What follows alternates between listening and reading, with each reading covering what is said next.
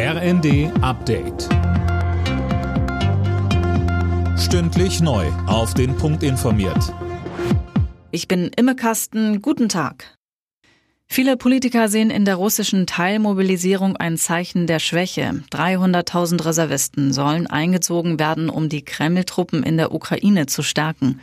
Der EU-Außenbeauftragte Borrell sagt, Putin ist verzweifelt.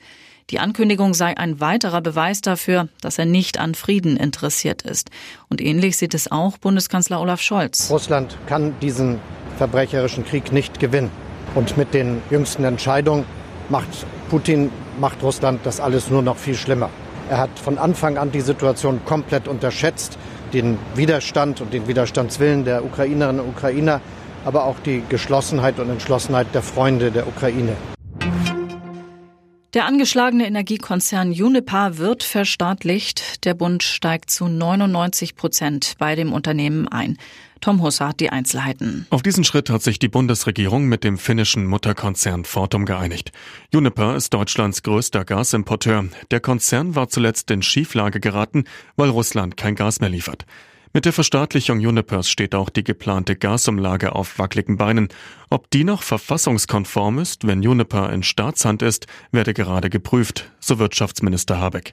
Zumindest vorläufig will er an der Gasumlage festhalten. In Deutschland ist durch organisierte Kriminalität hoher wirtschaftlicher Schaden entstanden. Der stieg von fast 840 Millionen Euro im Jahr 2020 auf über 2 Milliarden Euro im vergangenen Jahr, heißt es vom BKA. Kapitän Manuel Neuer und Leon Goretzka fallen für die anstehenden Nations League Spiele der Fußballnationalelf aus. Beide haben sich Corona eingefangen und auch Julian Brandt muss passen. Der Hoffenheimer Torwart Oliver Baumann und Wolfsburgs Maximilian Arnold wurden nachnominiert. Alle Nachrichten auf rnd.de